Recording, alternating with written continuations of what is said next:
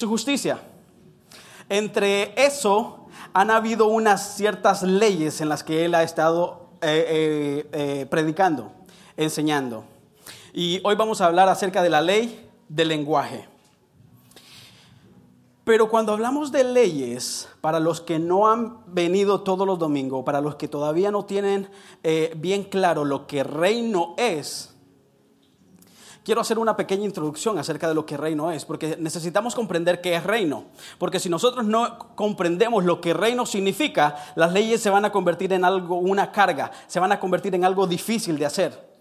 Pero si nosotros entendemos qué es reino y lo que reino eh, significa y lo que reino implica, nos vamos a dar cuenta que las leyes, lo único que pretenden, las leyes del reino, lo único que pretenden es hacer de nosotros mejores personas, mejores hijos, mejores padres, mejores esposos, mejores esposas, ayúdenme, mejores amigos, mejores, mejores vecinos, mejores cristianos. En sí, lo que Dios quiere a través de las leyes del reino es hacer mejores personas cada día de nosotros. Cuando hablamos del reino, pregunto yo, ¿acaso hay otro reino? ¿Hay otro reino? ¿El reino de las tinieblas? Sí y no. Legítimamente solo hay un reino. Solo hay un rey. El rey de reyes y señor de señores, Jesucristo. ¿Por qué digo sí y no? Porque también hay un autoproclamado rey.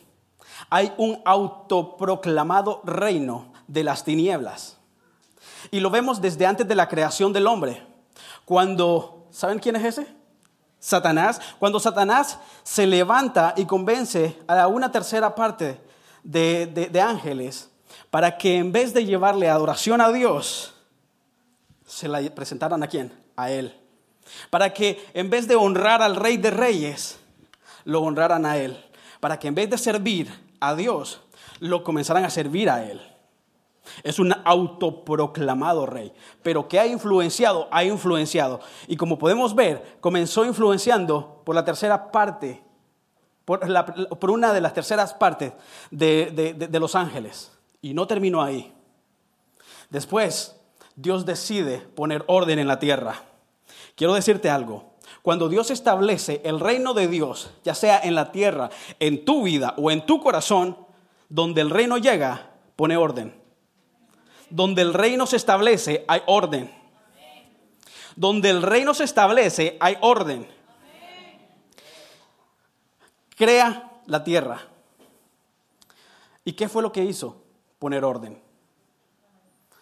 Separó las aguas de la tierra, puso las plantas donde tenían que ir, los animales donde tenían que ir, pero puso a los representantes de su reino para que sojuzgaran, para que mantuvieran el orden.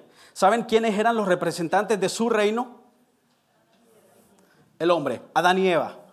Ellos, ellos eran los representantes para que le dieran continuidad a ese orden que él había establecido en la tierra. ¿Quiénes son los responsables de mantener ese orden en la tierra? Tú y yo. Tú y yo somos los responsables de mantener ese orden aquí en la tierra. Pero como te dije, hay un autoproclamado rey que lo que quiere es hacer lo mismo que hizo con, con, los ángeles, lo mismo que hizo con Adán y Eva. ¿Será que lo quiere hacer con nosotros? Muchas veces yo te puedo garantizar que ya lo hizo. Gran parte de nuestro corazón, quien está entronado en nuestro corazón, no es el rey de reyes gran parte de, a quien tenemos entronado, lastimosamente, es el reino de las tinieblas. Entonces, cuando hablamos acerca del reino, cuando Dios puso en el corazón del pastor Víctor hablar de este reino, no es casualidad. Si tú no te habías enterado, Jesucristo, el mensaje número uno que predicó aquí en la tierra, adivina cuál fue. El reino el reino. Y no solamente lo predicó los tres años que anduvo en su ministerio, él lo comenzó a predicar desde antes. Es más, no lo predicó, lo mostró. Jesús. ¿Van entendiendo lo que es reino? Jesús es el único rey en toda la historia que se bajó de su trono, dejó su corona, vino a ser semejante a uno de nosotros, simplemente, simplemente por devolverte el lugar que tú te mereces. Ningún otro rey ha hecho eso. Ese rey vino y se hizo hombre para demostrarte que aún con el dolor se puede cumplir el propósito de Dios. Ese rey te vino a mostrar que aún que te ofendan, se puede cumplir el propósito de Dios. Que aún que te desprecien, se puede cumplir el propósito de Dios. Es el único rey que con su misma vida, con su mismo testimonio, te vino a mostrar que sí se puede. No hay excusa. Es más, si te van a perseguir hasta matarte, no es problema. Eso no es excusa ni lo alto ni lo bajo, ni la muerte nos puede separar del amor que es en Cristo Jesús. Eso hizo el rey. Eso hizo el rey de reyes y señor de señores. Por lo tanto, hermanos, es necesario, pero es urgente que no pasemos 30 años de nuestra vida, 60, 80, 90, 100 años y no pongamos orden, aunque sea en nuestro ambiente, aunque sea en nuestra familia, aunque sea en nuestra vida. ¿Sabes que eso es lo que pretende el enemigo? Entonces, hoy vamos a hablar acerca del el lenguaje del reino. Todos tienen claro lo que es el reino. Las leyes del reino, ahora sí vamos a entrar en lo que es las leyes del reino las leyes sirven, las leyes en el reino sirven para hacer justicia. Hay justicia a través de la ley. Las leyes te dicen qué es correcto y qué no es correcto. Y en base a eso podemos hacer justicia. también las leyes son la forma que Dios utiliza o que Dios quiere utilizarnos para enseñarnos cómo se hacen las cosas en el reino. En este caso, esta ley Dios la va a utilizar para enseñarte a ti y a mí a cómo hablar en el reino. Porque déjame decirte, después de esto vamos a ver que mucho del lenguaje que utilizamos no es producto del reino de Dios. Mucho del lenguaje que nosotros estamos utilizando ha sido influenciado por ese supuesto rey de las tinieblas por ese autoproclamado rey de las tinieblas. Pero necesitamos poner un alto. No podemos permitir, no podemos volver y caer como cayó, cayeron los ángeles, como cayó Adán. Algunos de ustedes me van a decir, pero ya caímos. Sí es cierto, hemos caído, pero no es posible que nos quedemos ahí. Necesitamos crecer, crecer, porque tenemos una oportunidad que ni los ángeles ni Adán la tiene. Y esa oportunidad es que ahora no es por mis méritos, sino por Jesús. Yo recobro esa autoridad no por lo que yo soy o por lo que yo hago, sino por lo que Él hizo y por lo que Él es. Entonces necesitamos aprender. Y la ley del lenguaje del reino es muy importante que nosotros aprendamos porque tiene un poder de destruir y de construir. Hay un poder de, de destrucción si no está siendo influenciado por el reino de Dios. Pero también hay un poder para construir cosas si está siendo influenciado por el reino de Dios. saber hablar es muy importante. Es muy importante. Y eso es lo que vamos a ver hoy. Vamos a saber hablar, aprender a hablar en el reino de Dios. Adán, les cuento, ustedes ya lo saben, pero se los vuelvo a contar. Adán, Dios lo puso, ¿no?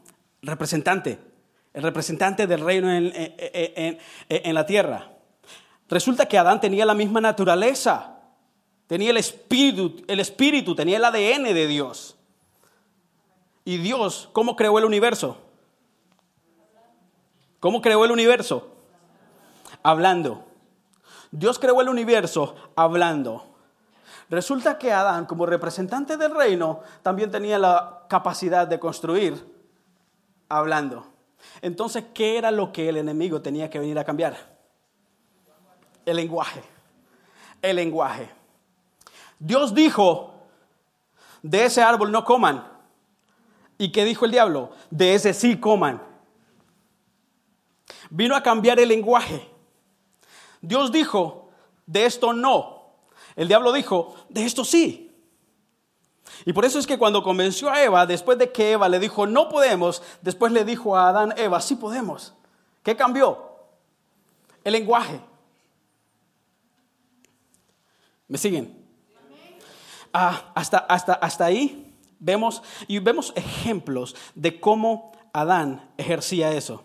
Por ejemplo, Adán empezó a poner orden. No sé si se acuerdan cómo empezó a poner orden con los animales. Empezó a ponerles nombre.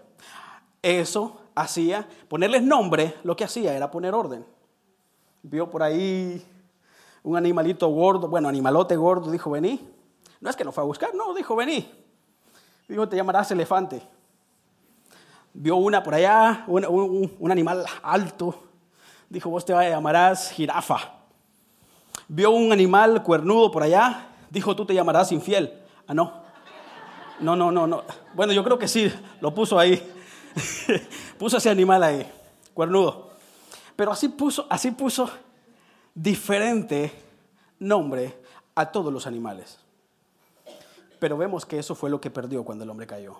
Lo vemos en, en Génesis 3:19. Con el sudor de tu rostro comerás el pan hasta que vuelvas a la tierra, porque de ella fuiste tomado, pues polvo eres y al polvo volverás. Con el sudor de tu frente. Ahora sí, ahora tendrás que trabajar y tendrás que ponerle empeño. Tenés que sudar. Ahora no se trata solamente de declarar. Las cosas pasaban declarando, ahora no. Ahora a causa de que decidiste adoptar el lenguaje de las tinieblas, pues sude, papito. Pues sude. Es un ejemplo de que Adán antes también tenía ese espíritu, ese poder, esa esencia constructora en el lenguaje. Amén. Pero después, pues ya sabemos la historia.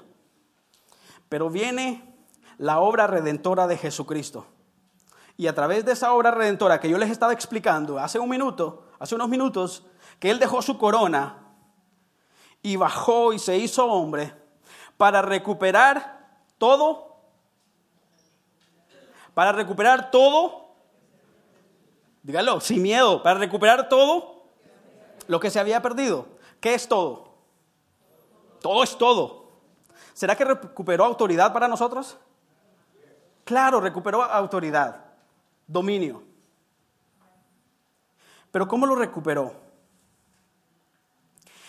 Hace, hace, hace unos años atrás yo, yo, comencé a escuchar que, se había, que, que, muchos estaban predicando acerca del reino, pero el reino basado en prosperidad económica, control, manipulación, un reino basado en, ¿qué más? Ayúdeme. A ver, si que usted escuchó también lo mismo. En dominio sobre otros, egocentrismo. Ahora yo le pregunto, ese rey, Jesús, cuando vino y se hizo hombre, ¿acaso no fue un ejemplo de humildad el que nos dio? ¿Acaso no fue un ejemplo de humildad el que Él, el que él nos mostró? En el reino de Dios, Jesucristo, en pocas palabras, dijo, en el reino no puedes avanzar por ti mismo.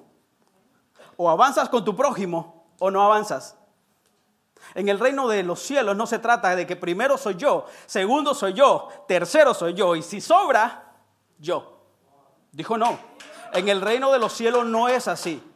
En el reino de los cielos o avanzas con tu prójimo o no avanzas. Entonces, ¿de qué se, ¿a qué se refería ese, ese, ese evangelio del reino que estaba basado en control, manipulación? Bueno, allá ellos. Pero nosotros, ¿nos vamos a quedar ahí? No. Nosotros necesitamos encontrar el verdadero significado del reino. Nosotros necesitamos aprender el verdadero, el verdadero lenguaje del reino. Porque si no, ¿cómo nos comunicamos? Si no es a través del lenguaje. Entonces nosotros no nos podemos quedar ahí.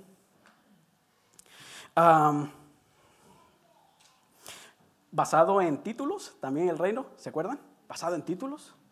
Empezaron a salir profetas, apóstoles, aquí en secreto apóstoles. ¿Se imaginan Jesús diciéndole, no, no, no, no, solo me puede seguir el que me diga apóstol nada más? Ah, si quieres un milagro, haz una cita con el apóstol Jesús. Si no, no hay milagro para ti. No, eso no fue el mensaje que Jesucristo predicó. No lo fue. Entonces, muchas personas empezaron, muchos de nosotros, incluso si caímos, reconozcámoslo, caímos en eso. Y empezábamos a declarar que esto es mío, que esto es lo mío, que esto, que... Y empezábamos a declarar como que el lenguaje del reino se tratara solamente de yo, yo, yo y yo. Pero resulta que cosas no pasaban. Y empezamos a frustrarnos. ¿Pero qué pasó? ¿Qué pasó? ¿Qué pasa aquí que no funciona? Y muchos se frustraron. Muchos nos frustramos. Pero uno, número uno, una de las razones por las que no pasaba nada era porque, como se lo dije hace un momento, para hablar el lenguaje del reino necesitamos tener la esencia y la naturaleza del reino. Ahora ustedes me van a preguntar, apóstol, me van a preguntar, Naún, ah, pero, pero ah, ¿cómo, ¿cómo sé si tengo la esencia? ¿Cómo sé si yo tengo la esencia ah, del reino de los cielos? Resulta que número uno, para formar parte del reino de los cielos, ¿cuál es el primer paso? Parece que están más nerviosos ustedes que yo. Ah, ¿qué, es el primer paso para, para ser parte del reino? Aceptar a Jesús como tu Salvador y tu unigénito Señor, Rey de Reyes, que gobierna tu vida. Que la obra de Él fue la que te trajo salvación a ti. Ese es el primer paso. ¿Cuántos de ustedes ya lo hicieron? Ok, cuando nosotros hicimos eso, el Espíritu del Señor, fuimos sellados con el Espíritu Santo. ¿Qué es el Espíritu Santo? El Espíritu Santo es esa semilla, es una semilla que necesita crecer en nosotros. Uno de los ejemplos ah, que le compartía a los muchachos, eh, a los jóvenes, es de que el Espíritu Santo en nosotros es algo así como cuando vino sobre María. ¿Se acuerdan? María, la madre de Jesús.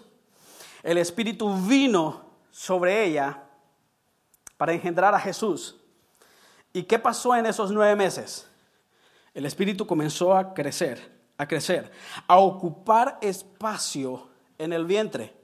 Las mujeres que son madres lo han de entender mejor que yo, yo no lo entiendo, pero así es. Empezó a crecer ¿No es cierto, mujeres, que cuando empieza a crecer ese, ese bebé, empieza a incomodar? Porque empieza a ocupar espacio que estaba, estaba todo intacto, estaba todo bien, y empieza a crecer el Espíritu Santo, formando a Jesús dentro de María. Y a medida iba pasando el tiempo, iba creciendo e iba incomodando. El problema muchas veces con nosotros es que no dejamos crecer el Espíritu Santo porque incomoda. Porque es que para que el Espíritu Santo crezca en nosotros tenemos que desvaciarnos de lo del reino de, las tinieblas para que sea implantado y para que vaya creciendo el reino de Dios. Entonces, el Espíritu Santo todos lo recibimos, pero yo no sé qué tanto ha crecido en ti. Ahora, tú mide Tú mismo mide qué tanto ha crecido el Espíritu Santo en ti. Muchas veces las cosas no están pasando porque es que no hay, no hay suficiente espíritu en ti. Esa semilla está todavía ahí. El Espíritu Santo está ahí, sí, el Espíritu está, eh, está ahí. No es que se va y viene, se va y se viene, no, el Espíritu está ahí. Pero no le das libertad para que crezca en ti. Y si no le das libertad para que crezca en ti, ¿cómo quieres que cuando hables las cosas sucedan? ¿Me siguen hasta ahí?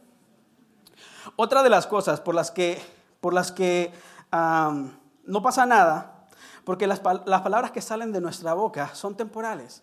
Por ejemplo, aquí en la iglesia hablamos tan bonito, Aquí en la iglesia nosotros hacemos unas oraciones tan lindas. Aquí en la iglesia nosotros usamos un lenguaje tan celestial. Pero allá afuera, ¿qué pasa allá afuera? Este lenguaje no es momentáneo. Este lenguaje tiene que crear cultura. Una cultura es lo que se establece en ti, se arraiga en ti y tú caminas en esa cultura, en ese lenguaje. No se trata solamente de llamar a Jesús cuando tengo emergencia. Jesús no es un 911, pero ese es el lenguaje que nosotros tenemos. Lo llamamos cuando lo necesitamos. ¿Será que, será, que ¿Será que esa semilla está creciendo en nosotros? ¿Será que de verdad tenemos esencia de Dios, de esa naturaleza de Dios? No. Entonces necesitamos revisar esos dos aspectos. Si las cosas no están sucediendo, revisemos esos dos, dos aspectos muy importantes. vamos a ver dos ejemplos. Dos ejemplos. Uno que está en Jeremías 1, del 7 al 10. De, por cuanto el gobierno se ejerce a través de la autoridad y a través de nuestra forma de hablar. A Jeremías 1.7, y me dijo Jehová, ¿qué dijo?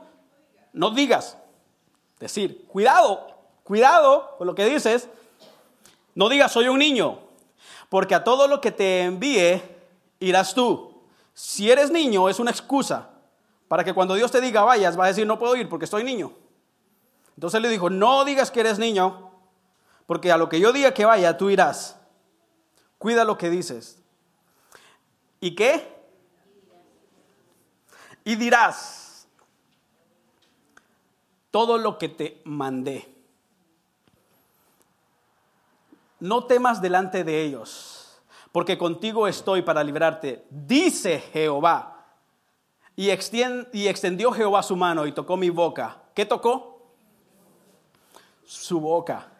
Es que es tan importante que Jesús venga y, y toque nuestra boca para que cambie nuestro vocabulario, nuestra, nuestro lenguaje.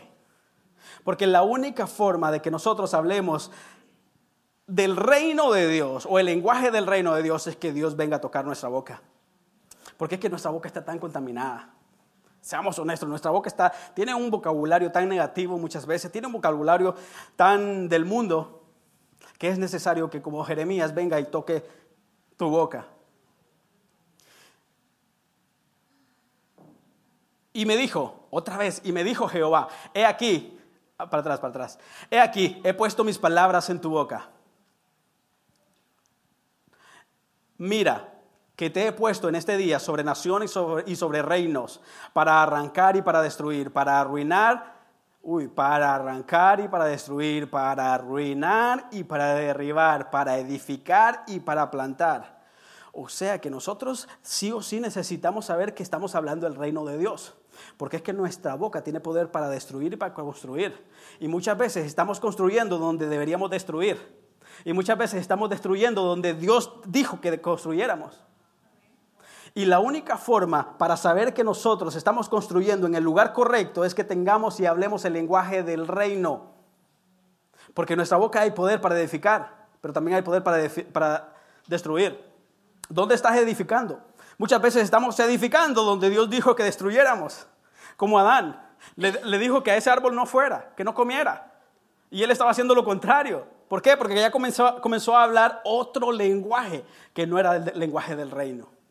Es muy importante que nos demos cuenta si de verdad estamos hablando el lenguaje del reino o no, porque es muy peligroso estar arruinando cosas que deberíamos de construir. Es peligroso que estemos arruinando relaciones que en vez de arruinarlas, de destruirlas, tendríamos que construirlas.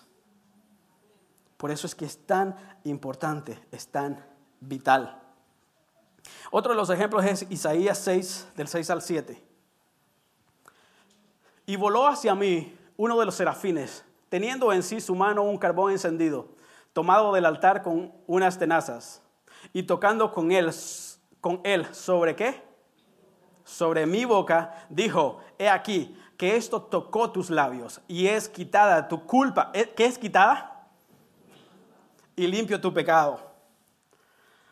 Necesitamos que Dios toque nuestra boca, porque si no, nuestra boca va a estar lo que va a hablar va a ser cosas que tienen que ver con culpa. Lo que tú fuiste. ¿No es cierto que muchas veces tú quieres hablar de Dios y rápido el diablo te recuerda lo que tú fuiste? La culpa. Muchas veces te estancas por lo que tú fuiste. Pero demuéstrale a él lo que tú eres. Demuéstrale al diablo quién tú de verdad eres. Y para eso necesitamos que Dios toque nuestra boca, para que sea limpio de nosotros toda culpa y limpio nuestro pecado. ¿Cuál es el pecado que te deja que te ha tenido estancado? Dios ya te perdonó los pecados, perdónate tú mismo, tú misma.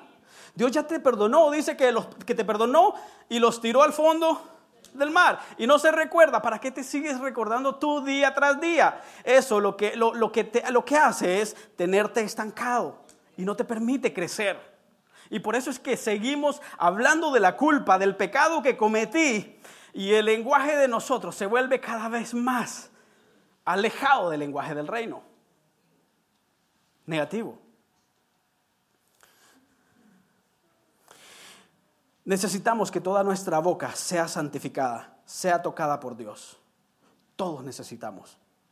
Todos, sin excepción, todos necesitamos que nuestra boca sea tocada por Dios. Vamos a ver algunos tipos de palabras. Algunos tipos de palabras que deberían de salir de nuestros labios. Ojo con esto. De nuestros labios tienen que salir palabras sanas. ¿Qué tienen que salir de nuestros labios? Palabras sanas.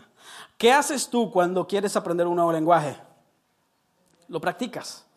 Practica, lo estudias. Lo vuelves a practicar, lo vuelves a practicar y practicas y practicas hasta que se vuelve algo natural pues empecemos a practicar que de nuestro lenguaje salgan palabras sanas. Leamos Tito 2.8. Palabra sana e irreprochable, de todo modo, de modo que el adversario se avergüence y no tenga nada malo que decir de vosotros. Palabras sanas, palabras que no van cargadas de dolor palabras que no van cargadas de amargura, palabras que no vayan cargadas de resentimiento. Esas son las palabras sanas. Palabras que no vayan cargadas de hipocresía, dicen por acá. Eso es palabras sanas. Palabras sanas son esas que nosotros, esas palabras sanas son las que edifican. Lo contrario a eso son las que destruyen. Entonces es necesario que nosotros aprendamos a hablar palabras sanas. Recuerda que es un lenguaje, o sea, es parte de un estilo de vida. Ten cuidado. Ten cuidado cuando con quién hablas. O, o más bien, ten cuidado lo que hablas. Con tu esposo, con tu esposa, con tus seres más cercanos. ¿Lo estás hiriendo a cada rato? Necesitamos más palabras sanas. Entre más palabras sanas, más matrimonios sanos. Entre más palabras sanas, más relaciones sanas. Entre más palabras sanas, más relación entre padre e hijos sanos van a haber. Importante, relaciones sanas. Número dos, palabras que no dañen. Santiago. Santiago 3.2 y miráis con agrado al que trae la ropa espléndida y le decís, siéntate tú aquí en buen lugar. Y decís al pobre, estate tú allí en pie o siéntate aquí bajo mi estrado. Palabras que dañan. Es un ejemplo de que entran dos personas.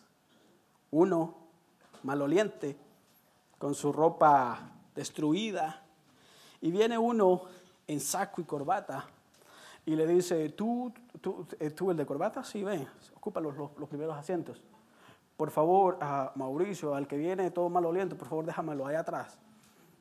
Ese es el ejemplo que, que, que estamos viendo ahí. Palabras que dañan. ¿No te has dado cuenta que Dios lo más vil y despreciado ocupó para avergonzar lo más fuerte? ¿Quiénes somos nosotros para avergonzar a alguien? por su aspecto. ¿Quiénes somos nosotros para juzgar a alguien por su apariencia? ¿Quiénes somos?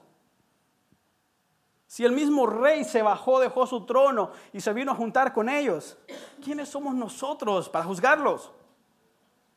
Cuidado con las palabras que dañan. Cuidado, muchas veces solo por la apariencia nos dejamos llevar.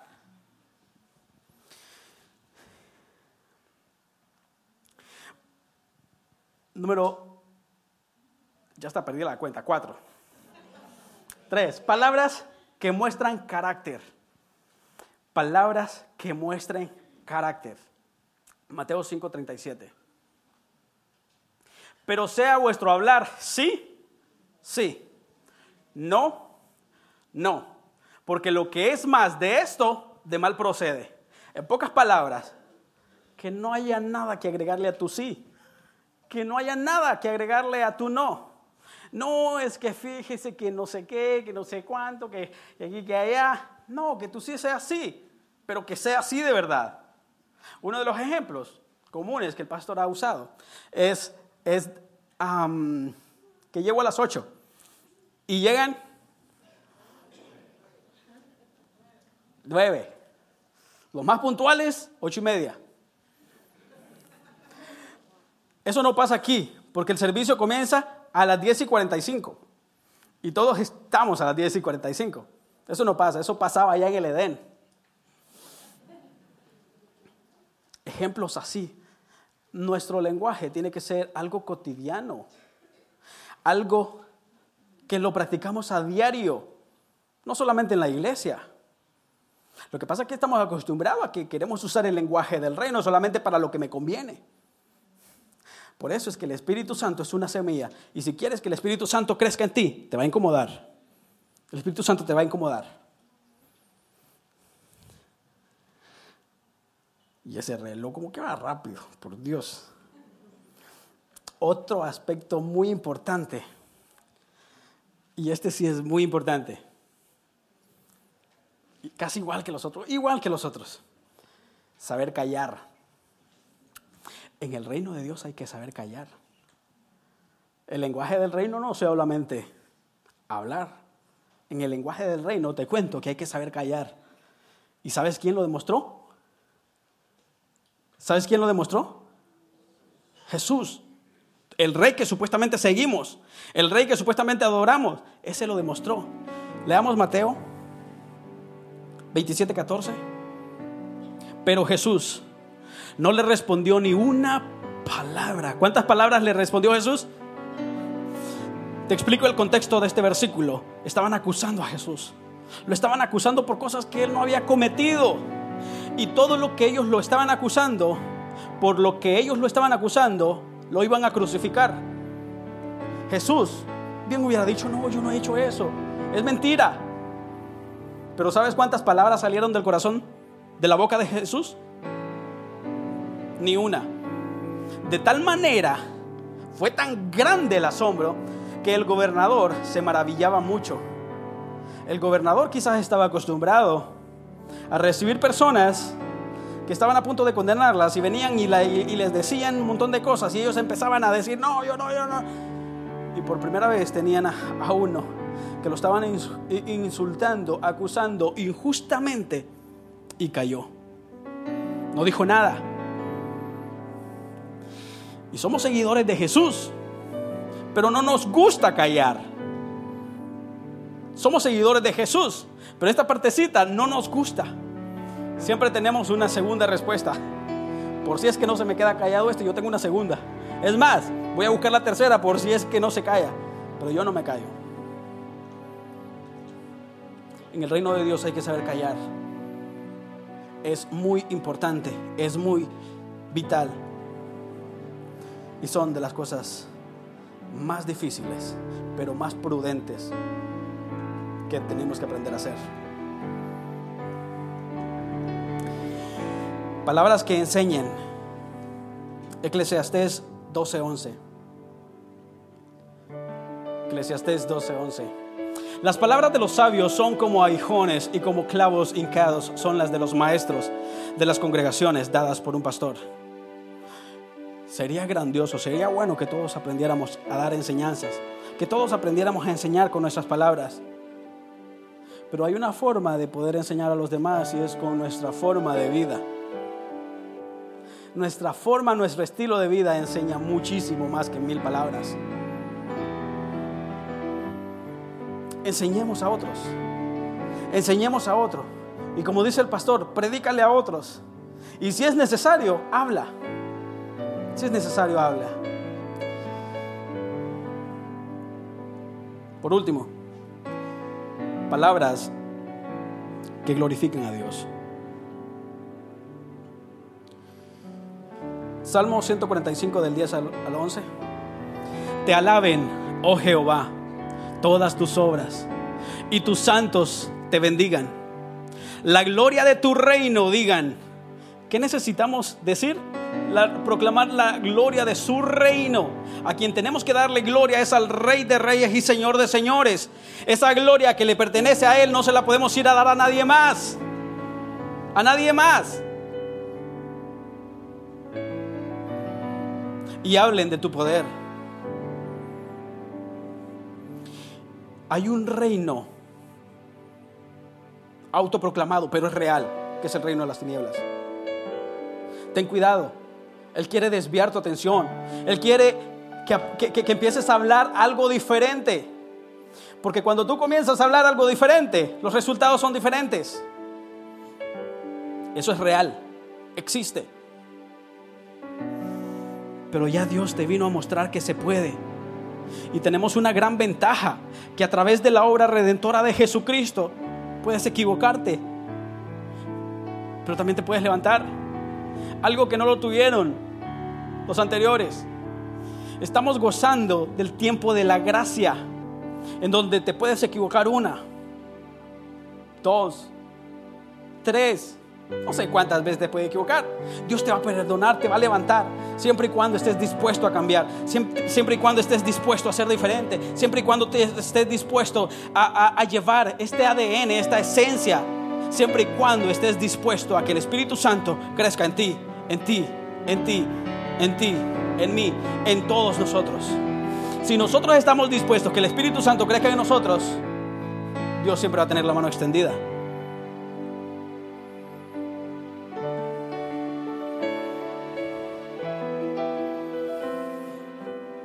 Lo más importante fue lo que les expliqué hace un rato. Al reino que servimos ya el rey vino, dejó su trono, bajó a decirte, si yo pude, tú puedes. El dolor es, es la excusa. No fue excusa para mí. Yo viví como tú. Yo viví como hombre. El desprecio es la excusa. No para mí. Y tú puedes vivir como yo, porque yo viví como hombre. La crítica La enfermedad, si Él ya llevó en la cruz del Calvario, ¿qué excusa hay? Pero si es necesario que recibamos a Jesús como nuestro único y suficiente Salvador personal. Si crees que por estos años lo que has vivido es una vida religiosa y no has tenido una, relación con el Rey, hoy es el día si tú eres de los que no le ha dado lugar a que el Espíritu Santo se implante en ti, si tú no le has entregado tu vida a Jesús, hoy es el día. Yo no sé cuántos años tienes, pero no puedes permitir que siga pasando el tiempo y tú no traigas orden ni siquiera a tu propia vida. Mira, el problema de Adán. Adán lo estaba haciendo tan bien, puso orden sobre la naturaleza. Pero en el momento que tenía que poner orden en su vida, en sus deseos, en sus decisiones, falló. Cuando tenía que tener dominio propio, control sobre sus deseos, falló. No sé si tú te identificas, pero muchos de nosotros somos buenos para gobernar naciones, podríamos eh, eh, gobernar el mundo completo. Pero cuando se trata de gobernar nuestra lengua, cuando se trata de gobernar nuestras pasiones, nuestros deseos, nuestros instintos, fallamos. El gran error de Adán, de los ángeles y aún de nosotros mismos es que no somos capaces de gobernarnos nosotros mismos. Pero gloria a Dios que Jesucristo dio su vida. Y a través de esa obra redentora tú y yo podemos volver y, y levantarnos. Así es que ponte de pie, vamos a orar, vamos a darle gloria a Dios. Algo que nunca debe de fallar en nuestro lenguaje. Y si, tú estás aquí y no habías entendido lo del reino, ni siquiera te habías dado cuenta que, que el rey mismo estaba habitando en ti, o es que no, o- o no estabas seguro si el rey estaba habitando en ti, hoy es el día para que le digas, rey, vas a ocupar el primer lugar en mi corazón. Hoy es el día para que recibas a Jesús como tu único y suficiente Salvador personal. Si tú lo quieres hacer, levanta tu mano y te vamos a acompañar. Si tú quieres recibir al Señor Jesús como tu Salvador y, y único, suficiente Salvador personal, levanta tu mano. Si no, si crees que lo hiciste si ni sabías lo que estabas haciendo, puedes repetirlo, puedes hacerlo hoy. Padre que estás en gloria, gracias te damos, Señor, por la oportunidad que nos diste. Gracias a la obra redentora de Jesucristo, de que nosotros pudiéramos levantarnos si nos, si nos caíamos. Gracias Jesús, porque tú no solo nos dijiste cómo hacer las cosas, no solamente nos dijiste cómo hablar, veniste a mostrarnos que no hay excusa, que no hay tinieblas, que no hay reino de las tinieblas que se oponga para un corazón que está dispuesto a hacer tu voluntad. Señor, en el nombre poderoso de Jesús, yo oro por cada uno de mis hermanos para que aprendamos, Padre, a hablar el lenguaje del reino. Padre, toca nuestras bocas. Señor, toca nuestras bocas. Dile, toca mi boca. Toca mi boca, transforma mis labios. Pon palabras en mi boca que cambien mi generación, que cambien mis relaciones, que cambien vidas. Padre, te pido, Espíritu Santo, crece en nosotros. Espíritu Santo, guíanos a toda verdad y a toda justicia. Espíritu Santo, toma más lugar, más control de nuestro cuerpo.